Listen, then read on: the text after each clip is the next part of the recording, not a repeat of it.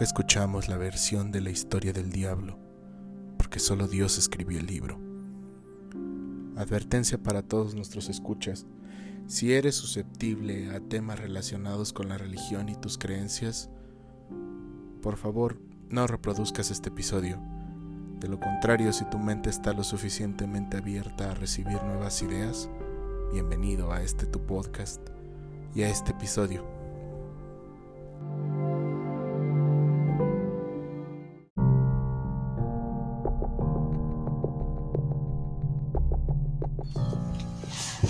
Hola amigos, buenas noches y bienvenidos a su programa de la luz oscura. El programa que sale los sábados, que sale los domingos o que puede salir entre semana. Su programa que no le pondrían a su mamá a menos que quieran demostrarle un punto. Y nada, bienvenidos y si tuvieran el valor de escuchar la advertencia del inicio del programa, eh, creo que se van a dar cuenta de que van a aprender mucho el día de hoy y nada, voy a, saludar a Lau. ¿Cómo estás, Lau? ¿Qué tal tu semana? Hola, muy bien.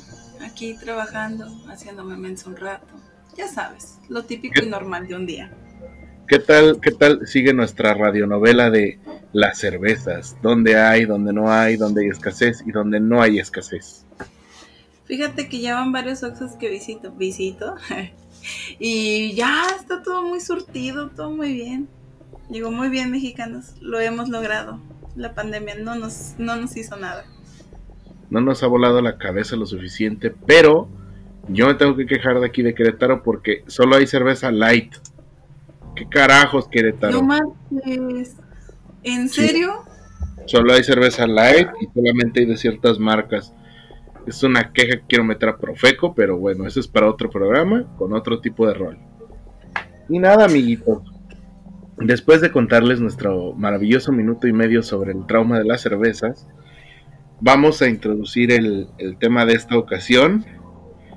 Un tema que en las redes nos han aplaudido por tocar y trataremos de expresarles de la manera más adecuada, guion correcta, guion informada que podamos darles eh, sobre este tema que, ah, como saca ámpula todo aquel que, lo es, que, que escucha de él. Estamos hablando sobre el satanismo. Eh, entendido el satanismo, la iglesia satánica, que a medida que avancemos nos vamos a dar cuenta que son cosas muy diferentes las unas de las otras.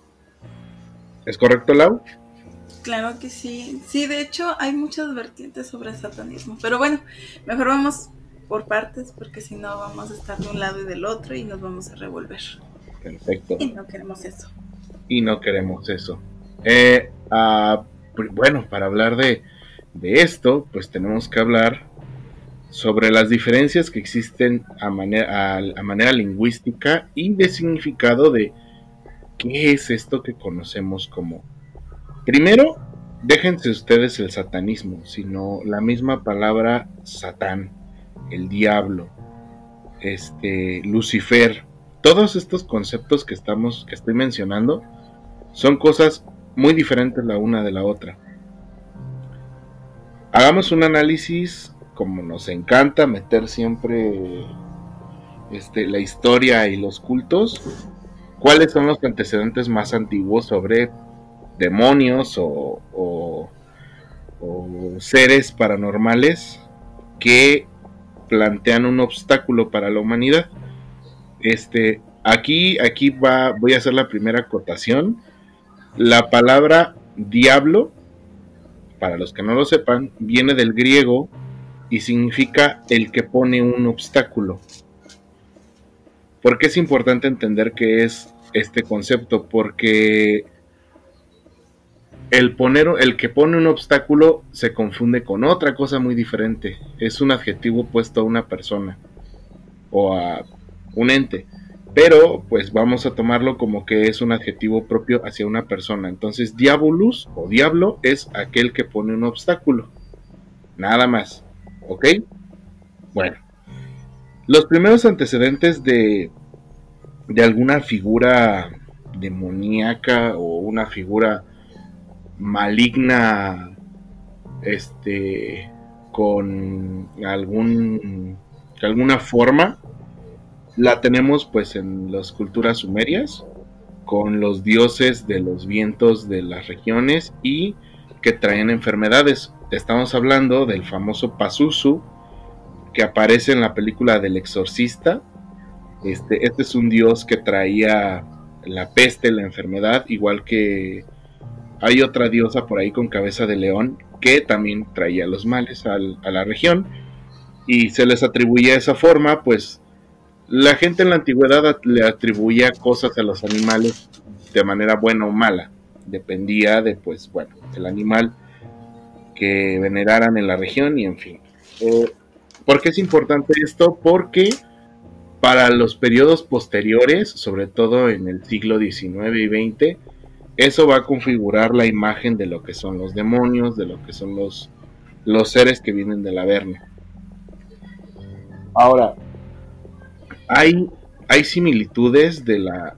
Ahora vamos, o sea, tomando esto de referencia, hablemos de, lo, de la figura guion o la iconoclastia de los demonios o cómo los conocemos. A manera de descripción breve, no sé si me podrás corregir ahí, Lau, pero yo la idea que tenía de un demonio cuando era pequeño era una figura humana con cuernos, alas de murciélago y patas de cabra.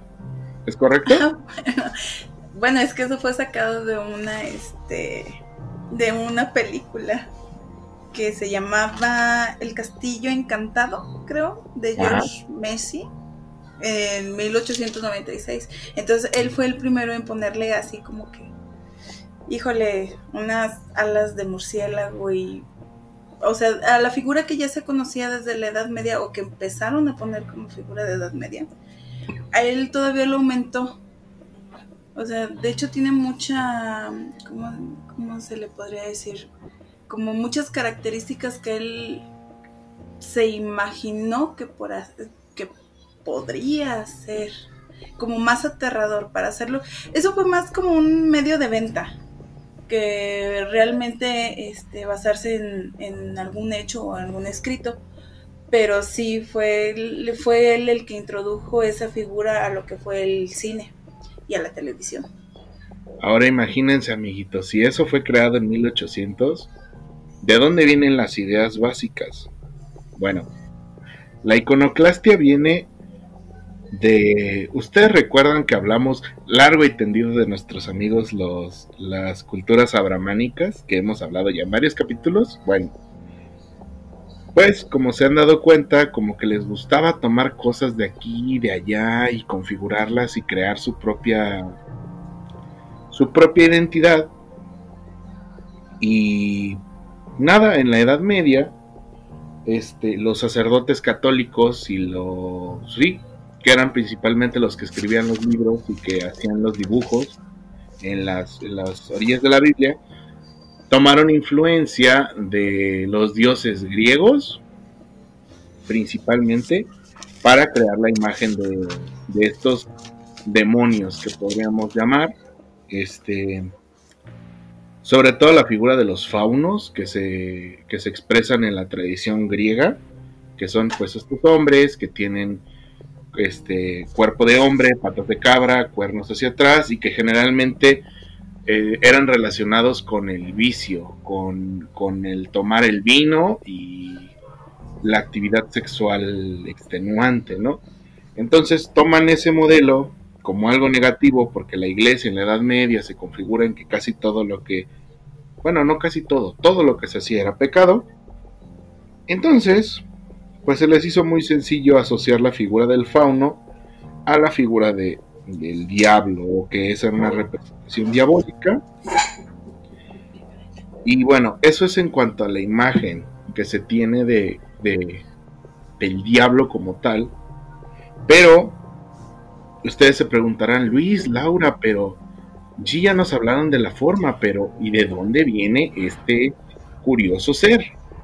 y es ahí donde entran nuestras clases de religión de secundaria católica de Laura y mías, que no sé si Lau nos puedes explicar de dónde viene la primera aparición de, esta figura de el maligno, o sea, hablando del maligno como como el mal enfrentado al bien que es Dios. Como el mal enfrentado al bien. Ay, es que eso es muy complicado. Porque realmente, sí, o sea, es que realmente, mm, ¿cómo decirles? En la Biblia no viene como tal, o sea, no lo describen así como nosotros lo vemos ahorita, no está descrito. De hecho, nada más el primer antecedente que pudiéramos ver bíblico podría ser en el Génesis, cuando hablamos de la serpiente parlante. Y nada más lo menciona así, como una serpiente parlante. Jamás dice, ay, es este, es el diablo, es un demonio, es Lucifer, o sea, no simplemente era un ser que vino y pues los indujo a hacer algo que estaba prohibido, entre comillas, ¿no? O sea, que no, no, había prohibiciones en ese, en ese momento. Que, que, que ahora, si lo analizamos bien, amiguitos, en todas las culturas orientales del periodo, o sea, los imperios persa, asirio, babilonio, todos ellos siempre tienen una historia de animales que hablan, que tienen a serpientes que hablan. Entonces, es algo muy común a los pueblos de, Asia Menor esta figura de la serpiente. Y después, en el Antiguo Testamento, por lo que yo tengo entendido, hay apariciones de, de por ejemplo, en esta historia de, de Job, que es que Dios hace una apuesta con, no sé si es con, con, con Lucifer o con quien sea, pero hacen una apuesta de que Job era un buen, era un buen hombre, era un buen creyente y que por lo tanto nunca iba a dejar de creer en Dios. Eh, el diablo le dice a que no y el otro le dice a que sí y entonces este pues el, esta figura, este ente con, eh, anexo a Dios, le manda plaga, le manda muerte a su familia, le manda un montón de cosas y Job sigue creyendo en su fe. Y luego le manda enfermedad, casi se muere y ahí es donde dice Dios, pues si yo te adoro y hago todo esto por ti, porque me castigas? Y ya baja Dios y le dice que pues bueno, lo más importante es su fe y se le recompensa otra vez.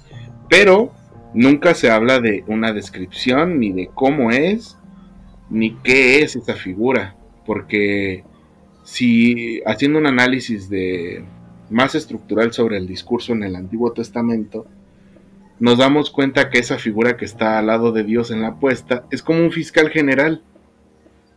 O sea, es como Dios y un subalterno que el, con el que hace la apuesta. Pero nunca hay una figura de un demonio una figura de, de un ente que sea contrario a Dios. Esto pasa porque los judíos, volvemos al punto, al ver sus diásporas, su camino por la tierra, empezaron a anexarle cosas a, su, a, su, a sus textos sagrados para descalificar las creencias de los grupos con los que estuvieron sometidos o que estuvieron enfrentados. Una de esas figuras es el dios Pan, que Pan es un es una figura de un dios sobre la fertilidad, creo, en Mesopotamia. Y, y, muchas de las cosas que tiene Pan, como esos cuernos este, y el cuerpo velludo, se traspasan a la, a la visión judaica de lo que es un demonio. Pero aquí el elefante en la habitación es, bueno, ¿y dónde está Lucifer, no? Que es este, la gran figura que, que conocemos como el mayor, como el, el aquel que, que traicionó a Dios y por eso está encerrado en el fondo de la tierra y juzga los pecados de los hombres. ¿Quieres que te dé mi opinión, Lau, sobre, sobre Lucifer? A ver, venga. Con todo lo que he leído, se me hace una historia demasiado buena para ser cierta la historia de la rivalidad entre Lucifer y Dios, ¿sabes? Sí, la se verdad me hace, es que sí. Se me hace muy conveniente y básicamente a qué podemos reducir, por lo cual el ángel que era encargado de llevar la luz del día a la, a la tierra acabó en lo más profundo de la tierra, sencillamente por decir, ¿por qué? Por tratar de tener la osadía, no de rebelarse y de decir yo estoy en tu contra porque tú estás mal, no, sino que él quería entender el por qué. Exacto, fue como lo que le pasó a Lilith, era lo que siempre estamos hablando. Lilith tenía raciocinio, otra cosa. Igual es, este ángel también dijo, ah, como que no me convence. Pero si te fijas, todas las historias que vienen en la Biblia, todas están muy adecuadas a lo que va pasando. O sea, a ese momento, si bien lo decías tú, o sea, ¿qué era el satanismo en sí? O sea, ¿qué era satánico? Pues todo lo que fuera en contra de lo que este, los cristianos, los judíos, pues era eso, o sea, iban en contra de sus ideas. O simplemente todo era una desgracia porque pues, no sé, el vecino me dio feo, entonces ya cayó granizo y para explicar ese granizo fue, pues, el vecino me, ya se hizo satánico, ya les rezó, este, no a mi Dios, sino a otro Dios. Entonces, desde ahí dices, mm, como que la Biblia pues, está muy conveniente a, situaciones muy locas que tú dices, neta, o sea, en serio, o sea, suena tan fantástica la cuestión y no por decir uno no cree o, insultar la ideología de, las personas, pero mm, hay muchas dudas respecto a eso. A todos los textos sagrados, para empezar, deberíamos de, decir que están escritos por personas, para personas. y que tienen una agenda detrás. Ajá. Sí, ahí pones un poco en duda que, tanto mm, iluminación tuvieron para escribir eso, que tanto Dios les dijo, pues escribe esto y esto y esto. se está todo muy adecuado. Como, se escucha mal, pero como para lavarte el cerebro. Yo he, checado no solamente hay una teoría muy nueva que he visto en algunos autores, sobre todo en, Me persino dos veces ante ese señor Neil Gaiman, porque él plantea algo que nunca se había planteado, o bueno, se había planteado antes, pero no era una teoría popular, y es, oigan, ¿y si de verdad Lucifer fue encomendado a irse hacia abajo como una tarea y por lo tanto es el, hijo más amado de Dios. O sea, en este entendido cosmogónico, ¿no? No metiéndonos en asuntos de lo que es real o que es irreal, pero es otra visión donde, pues, a la vista, pues Lucifer entonces no es la figura de la maldad, ¿no? Aparte de que, ¿qué ganaría Lucifer al estar en el infierno si no tiene ninguna influencia, ¿no? Siempre nos dicen que todas las cosas malas que se te ocurren, que hacen, que pasan, y todo es culpa del diablo, ¿no? Y eso a mí me suena muy como, eh, como te dijera, como muy conveniente para tener una figura a quien echarle la culpa siempre. Como Trump cuando habla de los chinos, así se me figura. No sé, no sé a ti, Laurita, cómo se te, cómo se te vea. Pues fíjate que yo ahí digo, bueno, deberíamos definir qué es bueno y qué es malo, porque muchas cosas que se supone que son malas en su tiempo y ahorita ya se han ido modificando, por ejemplo, algo tan, tan fácil como la masturbación. De que, ah, no marches, te, te estás tocando, es pensamiento impuro y te vas al infierno, no sé qué, o sea, y ahorita ya es, este, ya se llama educación sexual, ¿no? O sea, ya te están diciendo, bueno, pues sí, tú puedes tocarte esto y lo otro. Entonces, si partimos desde ese punto, hay que definir bien qué es bueno y qué es malo. O sea, y no podemos particularizar un concepto y decir, ah, no, pues particularmente esto y esto y esto es malo. Porque pues está entre que sí. O sea, yo pongo todo eso en un poquito de tela de juicio. Y aparte, si todo fuese tan malo y así, o sea, vamos, tú te masturbas, tú haces muchas cosas que se supone, entre comillas, son malas y te vas al infierno y vas a hacer esas mismas cosas, bueno, si las hiciste en vida y las gozaste, y las disfrutaste y sabías las consecuencias, o sea, vas a un lugar donde las vas a seguir haciendo, o sea, ¿cuál es el castigo ahí? Exacto. Te digo, eso es algo muy conveniente, ¿no? Digo, para mí se me figura eso Y bueno, siguiendo con la línea de tiempo para este, darles a notar nuestras, nuestra fijación con estos argumentos, pues con ese pretexto en mano, la gente puede poner una agenda o puede causar el derrocamiento o, apoyar ideas a grupos poderosos. Eh, ¿Esto a qué va? Recuerdo, eh, en, en, la época de las cruzadas, el grupo más prominente o más poderoso de todos los ejércitos que estaban en Tierra Santa eran los cruzados, eran los caballeros templarios, ¿cierto? Así es.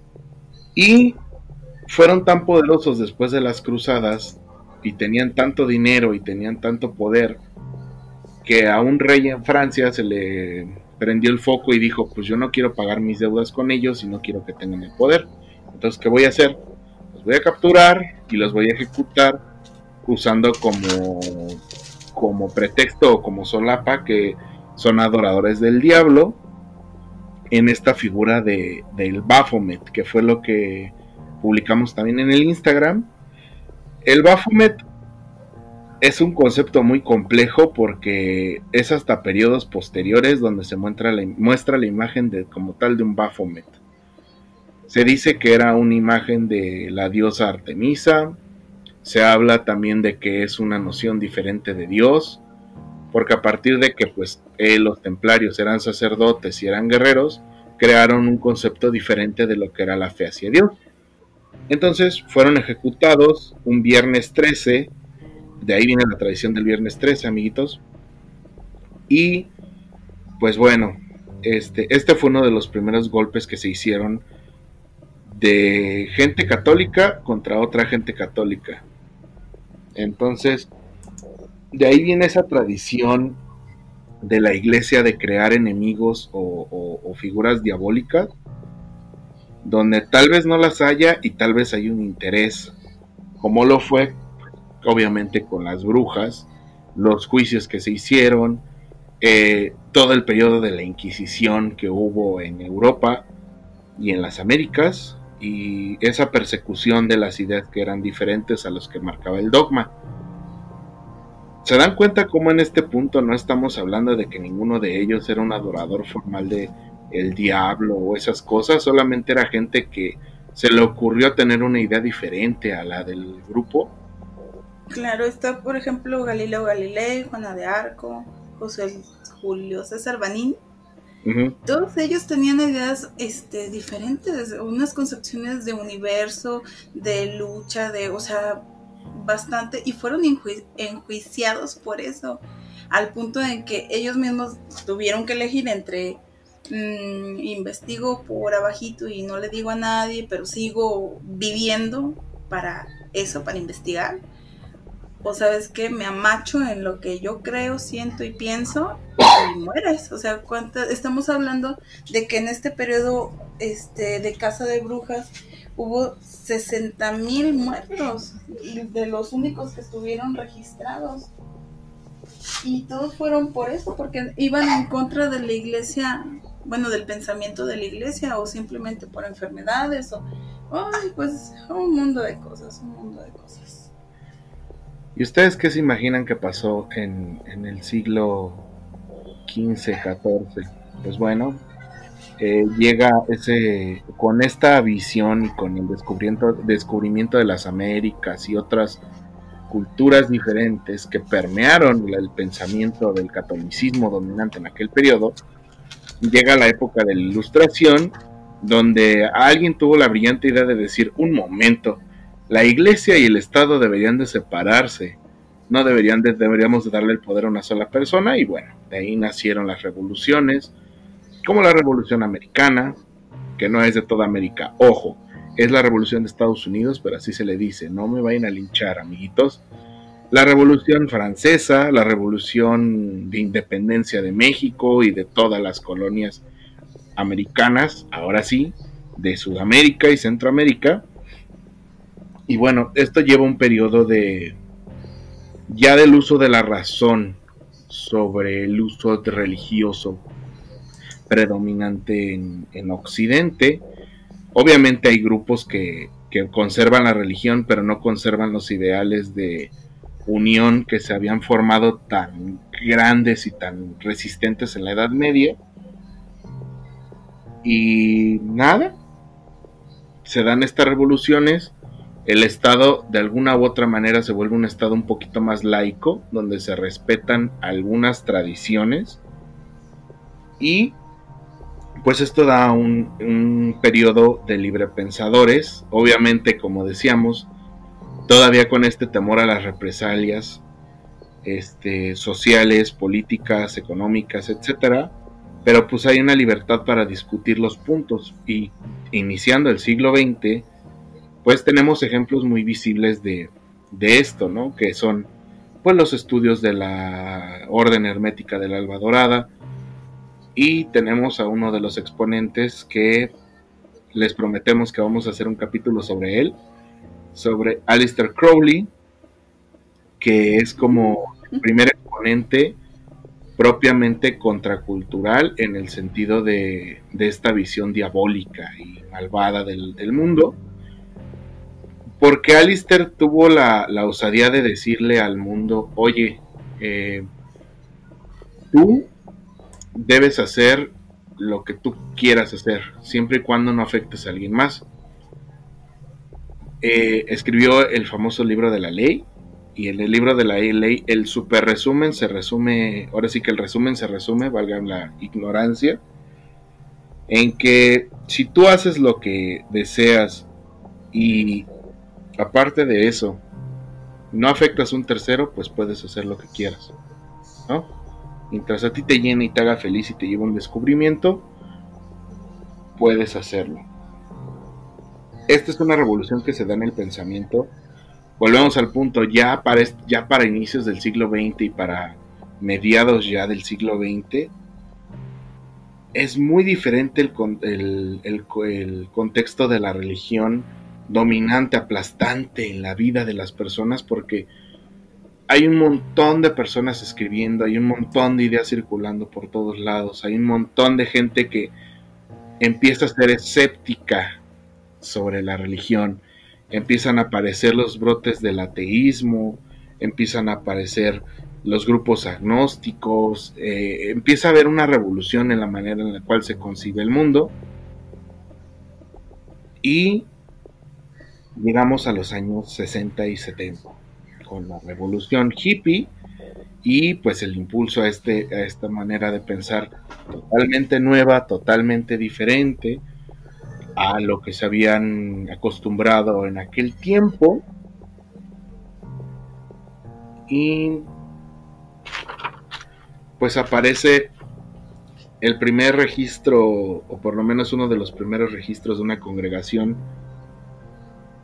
satánica como tal, que es la congregación de Anton Lavey.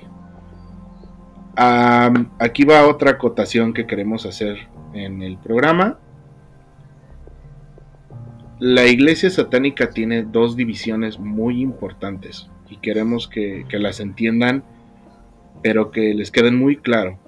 Existe el satanismo teísta, que el satanismo teísta es como el, eh, la religión católica que tiene un ritual, que tiene una fe, que tiene figuras, autoridades, etcétera. Una iglesia, todo. Ajá, que tiene Ajá, que tiene sus elementos simbólicos y todo. Y tenemos el satanismo simbólico, que es aquel satanismo, ¿cómo podríamos explicarles?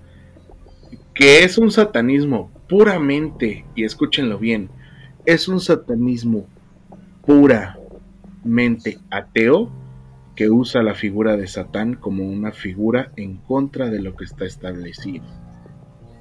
Es que aquí podemos hacer un paréntesis, por ejemplo, muchos han visto o han escuchado el black metal, ¿no? Entonces, siempre se le dice que el black metal es este es satánico, pero no, simplemente que ellos eh, tomaron la imagen de Satanás como una postura de anarquía, o sea, para ellos no es que fueran satánicos ni tuvieran estas tipo de creencias, simplemente que era la manera en decir, quiero hacer este tipo de música, te guste o no te guste. y quiero verme de tal manera en la que mm, físicamente represente algo que no va este, de acuerdo a tus estándares musicales, ni a sus estándares físicos, ni a nada. Entonces, más o menos es un pequeño ejemplo de esto, donde no, no se cree en Satán, ni lo veneran, ni nada, pero es un punto de referencia para ser ellos. O sea, como tal, igual si ya hablamos un poco más este, religioso, pues entonces sería que ellos son su propio, por así decirlo, Dios, pero sin llegar a ese estatus. Exacto. Pero vamos a, vamos a ahondar más en ello porque tenemos este mucha información que hemos ido recopilando a lo largo de estos días, muchachos. Un ejemplo de de ateísmo, de satanismo teísta es un culto que está en, en Colombia, que se hacen llamar el templo luciferino. Y este, este templo está liderado por un, por un chavo, chavo guion señor, que él dice que fue este, dicho en sueños que él iba a ser el enviado de Lucifer y de Satanás y que iba a, regir la tierra y que tenía que llevar el mensaje para tomar soldados a los ejércitos de Satanás y bueno. Eh, el reportaje es de Vice, le hicieron un reportaje a esta persona, lo pueden encontrar en YouTube, se lo recomiendo mucho para que vean el, un ejemplo de satanismo teísta tienen elementos muy significativos como, como cualquier iglesia y como cualquier templo. Tienen sus escrituras que ellos mismos han hecho y tienen su fe. Una fe estructurada. Tienen guías que van a los rituales, tienen, tienen elementos, este, tienen este, maneras de hacer sacrificios y un montón de cosas. Y este es un satanismo teísta que, que de verdad es como una, una fe formal pasada al, otro extremo, ¿no? A una adoración hacia Satanás, hacia el oscuro, hacia el demonio, como ellos lo llaman. Ese es un ejemplo de satanismo teísta. Y el, el satanismo simbólico, que es el que Anton LaVey inició en, los años este, 60, 70. Ese, ese es el, satanismo que queremos ahora sí que ahondar un poquito más Lau y yo. Y para esto, pues Lau y yo tuvimos que volver a tomar nuestros apuntes de, bueno, por lo menos en los míos de hace algunos años que leí, que leí la Biblia satánica de Anton LaVey para poder hablar sobre, sobre los principios que rigen este, esta manera de ver el mundo. No sé, Lau, ¿puedes iniciar con, esto del, de los libros y de, la, de las ideas de la Bey? Mm, más o menos. Ah. Bueno, para empezar deberíamos decir que esta iglesia fue fundada el 30 de abril de 1966, si no me equivoco. Y Se llama la... mandamientos, bueno, a mí me encanta. ¿Cómo? No, sigue, sigue, sigue. Iba a decir que el nombre de esa noche de la fundación de la iglesia satánica se llama la noche de Walpurgis. Entonces decías. Eso no lo sabía. Ah, lo importante de eso, bueno, a mí, para mí lo importante son los 11 mandamientos de la iglesia de Satán que hizo la Bey, que están muy interesantes, se los recomiendo que se los lean, o si podemos de una vez este, por aquí mencionarlos, estaría muy padre, porque no van en contra de nadie, o sea, cuando acabemos con el mito, cuando dicen, ay, eres satánico, eres esto, el otro, o sea, se imaginan así como que no sé, eres una bruja y estás ahí copulando en la noche de una llena y qué sé yo, ¿no? Y realmente no es así, no tiene absolutamente nada que ver. O sea, y los mandamientos que, que ellos manejan es así como que, ah, o sea, tienen mucha lógica y mucho sentido y dices, ah, ¿a poco sí? Pues sí, señores, así es. Entonces no sé si pudiéramos comenzar con esos. ¿Cómo ves? A ver, tengo, tengo en orden de los del libro las nueve declaraciones satánicas. No sé si, pues, no sé si quieres que empecemos con eso. Quiero que las, quiero que las escuchen con mucha atención, amiguitos. Ok. Número uno. Ahí va. Número uno. Satán representa la indulgencia, no la abstinencia. Número dos. Satán representa la existencia vital, no quimeras espirituales. Número 3. Satán representa la sabiduría impoluta, no el autoengaño hipócrita. Satán representa la amabilidad para quienes lo merecen, no el amor desperdiciado a ingratos. Número 5. Satán representa la venganza, no el poner la otra mejilla. Número 6. Satán representa la responsabilidad para, ser responsable, no el preocuparse por vampiros psíquicos. Número 7.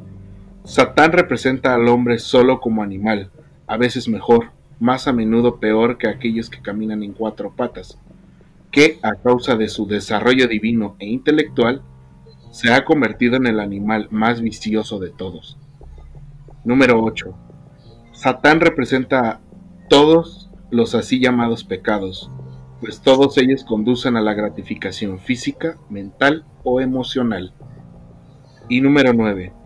Satán ha sido el mejor amigo de la iglesia que ha tenido jamás, pues él la ha guardado en el negocio todos estos años. Muy importantes.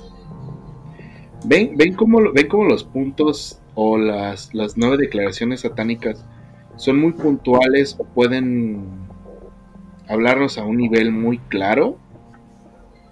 O sea, no manchen, tan solo los primeros tres que hablan de la indulgencia, la existencia vital y la sabiduría impoluta, ya nos están hablando de que de principios fundamentales en los cuales se basa todo este este esto que es el satanismo. O sea, la ¿cómo podríamos empezar a hablar sobre sobre esto? Es que es que él promueve el autoconocimiento, o sea, él, Satán, vamos, aparte de ser una figura, te está diciendo, o sea, no te dejes, reconoce esto, no, no tienes por qué poner la otra mejilla, por ejemplo, esa, que es muy importante porque cuántas veces nos sentimos culpables de no decir lo que realmente queremos decir y nos quedamos callados tanto tiempo que nos lastimamos nosotros mismos. Y es lo que dice Satán, o sea, háblelo, dilo, si lo sientes, pues ya, o sea, la otra persona también tiene que, que aguantar y si no aguanta, pues ni modo, o sea, pero es tu salud mental, tu salud espiritual, tu salud física o la del otro cuando en, otras religiones eh, siempre ponemos al otro antes que a nosotros mismos. Y eso está mal porque ahorita psicológicamente lo podemos este, ver en muchos tratados, en muchas ondas, donde eso ya pasó, o sea, porque el otro tiene que ser más importante que yo? O sea, porque el bienestar de un tercero, o sea, yo tengo que sacrificarme para que un tercero esté bien. Y es lo que aquí maneja, por eso a mí en lo personal me encantan los mandamientos, sobre todo el 9, que dice no hieras a niños pequeños. O sea, desde ahí, desde ese punto, ya aquí ya no cabe de, ah, no marches, hacen rituales, ah, no marches, hacen sacrificios. Eso ya es otra cosa, ¿no? Pero desde ese punto de respetar a una criatura que está indefensa, dices, ah, pues órale, ¿no? O sea, da a entender mucho mejor que no eres totalmente egoísta y no estás viendo solo tu persona, sino que también tratas de ver a, las demás personas, pero no, no ponerlas sobre de ti. Vamos a ver si me logro entender con todo esto, pero mm, es como una pequeña igualdad donde tú eres importante y la otra persona también es importante, pero no puede ser más importante que tú. ¿Qué crees? Suena loco y así, pero más o menos ahí va la idea, ¿no? Creo que esto lo podemos dejar más claro, Lau, porque ya encontré ahora sí esta parte de las reglas, que es la nueva era, es la que tú mencionabas. Ajá. Y déjenme las leo, porque cuando, cuando escuchen esto se van a dar cuenta de cómo la iglesia satánica no apoya una deidad, apoya tu desarrollo personal y apoya esto que hablamos de, de dejar esa posición humilde, agachona, sino que de verdad te pares y digas un momento, a ver, ¿por qué me están diciendo esto? ¿O por qué esto? Y, ponerte ahora sí que no en contra, o sí, dependiendo. Pero bueno, voy a iniciar con, los, con las reglas y va desde la primera que dice, no des tu opinión o consejo a menos que te sea pedido. Número 2. No cuentes tus problemas a otros a menos que estés seguro de que quieras de que quieran oírlos. Número 3. Cuando estés en el hábitat de otra persona, muestra respeto o entonces no vayas allí. Número 4. Si un invitado en tu hogar te enfada, trátalo cruelmente y sin piedad. Número 5. No hagas avances sexuales a menos que se te dé una señal de apareamiento. Número 6. No tomes lo que no te pertenece, a menos que sea una carga para la otra persona y esté clamando por su libertad. Número 7. Reconoce el poder de la magia si la has empleado exitosamente para obtener algo deseado. Si niegas el poder de la magia después de haber acudido a ella con éxito, perderás todo lo conseguido. Número 8. No te preocupes por algo a lo cual no necesitas estar sujeto. Número 9. No, debe, no hieras a los niños pequeños. Número 10. No mates animales no humanos a menos que seas atacado o para alimentarte. Y número 11. Cuando estés en territorio abierto, no molestes a nadie. Si alguien te molesta, pídele que pare. Si no lo hace, destruyelo.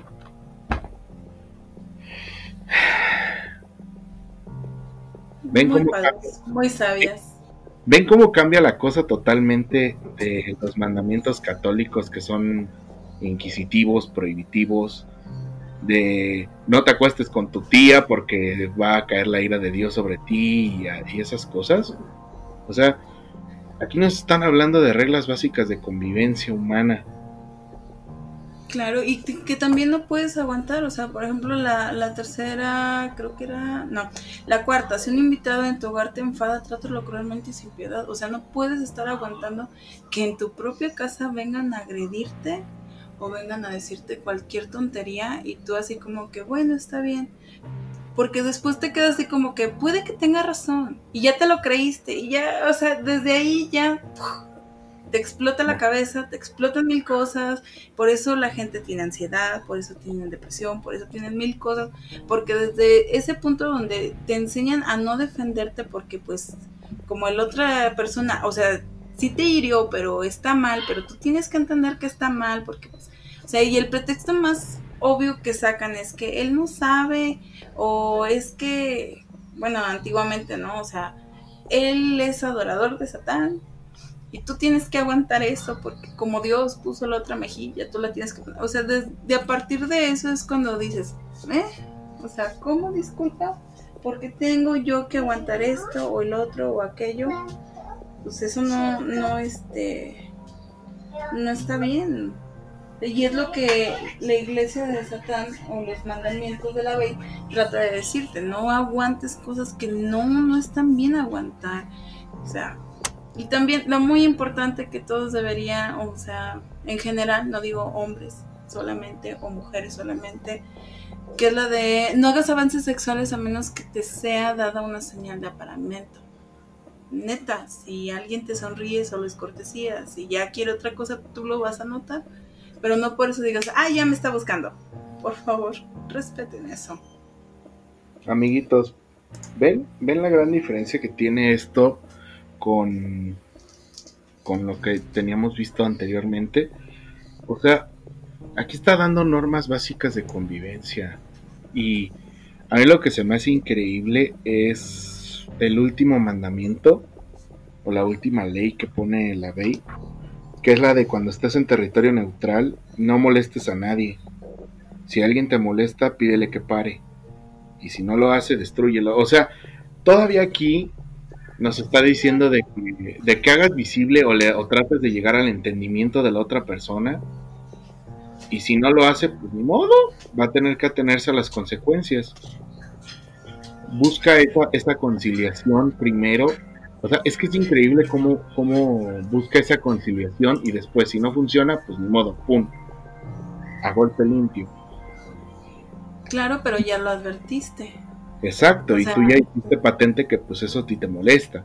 Exactamente, por ejemplo, el, el, yo les puedo decir como mamá tengo un niño chiquito y una vez llegó, es que me molesta, le digo, ¿y le dijiste que pare? No, le dije muy mal hecho, Digo, tienes que decirle que pare. No te hace caso, le dices a una maestra. Mm, sigue sin hacerte caso, entonces ahora sí, golpéalo. Marca que no te gusta. ¿Por qué? Porque si después, o sea, si la maestra no hace nada y te sigue molestando, no puedes estar viviendo en ese de no puedo hacer nada, no le puedo pegar, no puedo, o sea, no, defiéndete como tal. Y sí, al día siguiente que pasó esta situación me mandaron llamar porque yo le había dicho a mi niño que, que pegara. Y explicas la situación como tal. Mira, pasó esto, esto y esto. Afortunadamente en la escuela de niño tienen cámaras y vimos todo el proceso donde el niño efectivamente lo está molestando. El otro niño se para, le dice que pare, no pare, entonces le dijo, ahí está. Bajo esas circunstancias yo a mi hijo no lo voy a estar regañando. Se defendió y yo quiero que se defienda porque así empezamos todos, o sea, cuando de chiquitos nos educan para callarnos, para no decir, por eso yo siempre he defendido esa parte, de que no le podemos decir que todo está bien, que no pasa nada, porque llega alguien que sí sabe lo que está haciendo, que sí sabe que puede lastimar, y tú le enseñas a un niño a callarse, o sea, le estás dando un papel de victimario para toda su vida. Y pues no, la neta no, no está chido. Tienes que saber defenderte. Por eso es muy importante que las personas conozcan estos mandamientos. Muy este. Muy a diferencia de que no sigan el el satanismo como tal, pero sí que tengan conocimiento, sí que los tomen en cuenta para una vida diaria y para una, mm, ¿cómo les diré? Pues sí, como para vivir. O sea, son mandamientos que, debería uno de tener más presentes que los católicos, independientemente de la religión que profeses. Y, vamos, este, nosotros, bueno, no sé si a Lau le pase o no sé si ahorita nos puedes platicar, pero en estos tiempos tan convulsos para, para todos, viendo lo del COVID, viendo los enfrentamientos que hay de la policía, el estatus del bienestar, cayéndose a pedazos en todo donde vayamos. Creo que un, una palabra de aliento que te pueda decir, oye, si te estás enfrentando a algo que no es correcto para ti, es lo correcto, creo que da mucha luz. Y vuelvo al punto que mencionaba al inicio del programa con, esa suave advertencia, y es que piensen en esto. ¿Es más humano a estos extremos o es más relevante rescatar estos, este tipo de valores, siendo que seas cristiano, católico, lo que seas? Es más rescatable recuperar estos valores como de tratar de defenderte, de tratar de de seguir adelante, de no de no agredir a nadie, de paz, que poner la otra mejilla y esperar un juicio divino al final de los días, ¿no? Y no sé, a mí me trae un poco más de, de, de tranquilidad estos preceptos que poner la otra mejilla. Ya es tiempo de que empecemos a alzar la voz ya fue mucho tiempo estar callados, ya fue mucho tiempo de, de ser sumisos y que por ser sumisos nos pisoten. Entonces, considero que son válidos algunas estas cosas que nos habla la, iglesia satánica que al final de cuentas el nombre de, satánica les causa ruido en su cabeza porque lo tienen lo tenemos asociado a esa figura maligna. Pero vuelvo al punto y si esa figura maligna realmente fue una figura benigna porque la historia siempre nos la han contado desde el punto de vista de Dios y de los buenos, entre comillas, ¿no? Pero claro, es lo que decíamos la, la, otra vez, y la verdad, bueno, si la historia siempre la cuenta Caperucita, el lobo siempre va a ser el malo, y siempre hay dos o tres versiones. Exacto. Entonces, la invitación como siempre amigos es, no nos tomen la palabra nosotros al 100%, investiguen las cosas, lean, indaguen. Hay muchos textos, la iglesia satánica de Anton LaVey tiene muchísimo contenido en internet por si tienen la curiosidad. No les estamos diciendo, sálganse de la iglesia y quemen la iglesia más cercana. No, no, no, no, no. Les estamos diciendo que creen su propia versión de la realidad y creen su propia creencia en lo que ustedes consideren que es correcto. Eso es lo que les pedimos hoy y siempre. Que sean críticos, con primero con ustedes mismos y después con lo que están viendo en los demás. Pero bueno, eso es tal vez lo que pensamos nosotros. Y no sé si quieres complementar algo, Lau, para empezar a cerrar. No, yo creo que no, yo creo que ya. que se lleven de tarea los mandamientos que se lleven de tarea este, realmente investigar las cosas. Si quieren una referencia en YouTube, hay un chavo, ah, creo que se llama Magnus.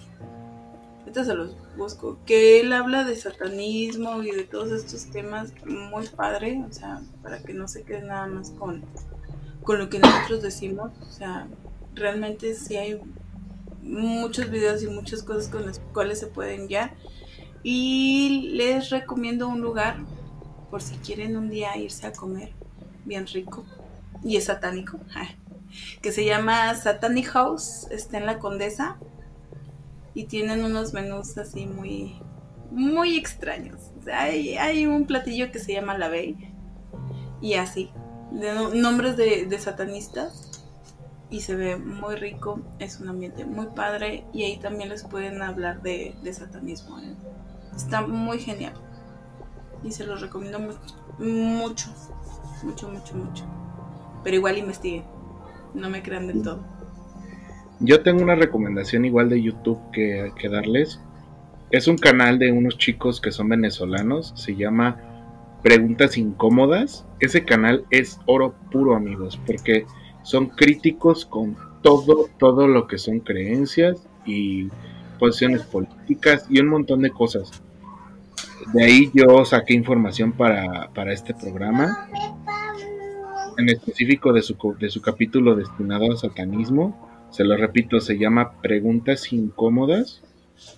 Y para ahora ya pasamos a la sección de avisos parroquiales. Eh, ya abrimos la página de Facebook, que ya tiene, al momento que estamos checando nuestras redes, ya tiene más de 100, de 100 likes. Les agradecemos muchísimo sus likes, que rolen la página con sus amigos y sobre todo que, que la gente que está en el, en el Facebook, que escuchen el podcast.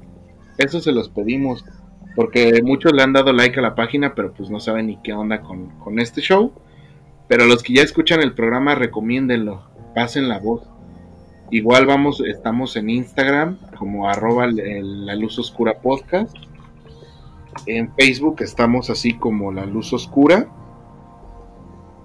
Este, estamos publicando los capítulos anteriores para que los puedan rolar con sus amigos. Si saben de alguien que esté interesado en temas de, no, pues es que a mi amigo le gustan los cómics y le rolan el capítulo de Superman. Ah, es que mi amigo tiene dudas sobre los concilios cristianos y el Islam. Pum, se lo mandan. Y, bueno, ese es el, aviso de la página de, Facebook que ya tenemos oficial.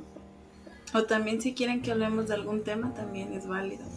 lleven sus, temas, lleven sus temas a la página Ahí los vamos a estar esperando con los brazos abiertos.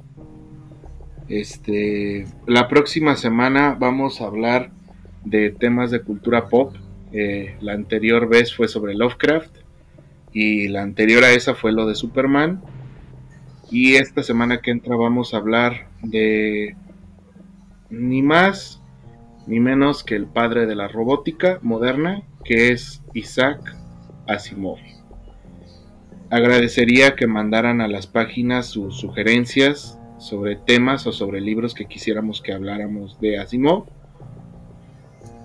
Y pues nada amigos, muchas gracias por escucharnos una semana más en este su podcast de la luz oscura, un espacio para el conocimiento, el mito y la magia, un espacio seguro para todos, eh, un espacio rebelde que alza la voz, un espacio que ya no se puede quedar más con las ideas que tenían nuestros padres, nuestros abuelos, un lugar que nos vuelve personas más amplias de mente y que tal vez eso nos haga tomar las decisiones más acertadas y volvernos personas más interesantes. Lau, ¿algo que quieras decir para despedir el programa? Les... sí, una cosita. Adelante. El día de ayer hubo una manifestación aquí en San Luis Potosí, no sé si ya lo vieron por ahí por Facebook. Este, mucho se dice que fueron la mayoría estudiantes que les pagaron por ir. Eh, no lo hagan, muchachos. Si es por eso, realmente no lo hagan. Están exponiéndose a algo que no saben cómo va a terminar, que no saben ni siquiera por qué se está luchando y tienen papás que los esperan en casa. O sea, yo estoy de acuerdo con la lucha. Yo también en su tiempo este, de joven uh, hace unos ayeres. También luché por muchas cosas y también me expuse, pero fue, me expuse por mis ideales. Me expuse porque realmente yo sentía que era lo correcto y que tenía yo que hacer algo para mejorar mi mundo. Mm, pero si nada más es por dinero o por otras cosas, mejor no lo hagan porque ese tipo de cuestiones, al menos yo lo vi en mi temporada, cuando veía chavos que les pagaban para alborotar, que les pagaban para violentar. Era canijo verlos. Muchas de mis personas lindas, preciosas, este, salieron heridos y eran, o sea, nosotros íbamos en, ¿cómo se le puede decir? En son de paz. Y ahí mismo nos amedrentaban muy feo. Entonces, mm, por favor, si es por un ideal, créanme que soy la primera en decirles sí, luchen y si necesitan algo, eh, siempre doy mi número de celular, mi dirección de mi casa y saben que aquí hay un lugar seguro en el que pueden estar. Pero si es por otra cosa, evítense la pena, en serio, porque después perjudican a terceros que ni la deben ni la temen y solo van por una lucha bien. Y es difícil, difícil ver ciertos casos donde... Mm, mejor los que estaban luchando pagan las consecuencias de los que van nada más a amedrentar. Entonces tengan en cuenta eso un poquito para todo, todo lo que quieran hacer. O sea, daño a un tercero con lo que estoy haciendo. Si saco un beneficio, no lo saco. O sea, es cuestión de cada quien y, y va. O sea, todo es válido. Pero hay cosas que deberíamos de pensar mejor antes de hacerlas sea por la razón que sea que lo estemos haciendo. Yo creo que es todo. Ah. Ok. Bueno, y nada, los esperamos la siguiente semana en, el, en su capítulo de La Luz Oscura. Muchas gracias por escucharnos, por llegar hasta aquí. Y recuerden, amiguitos, somos luz. A veces luces satánicas, pero somos luz. Chao, chao.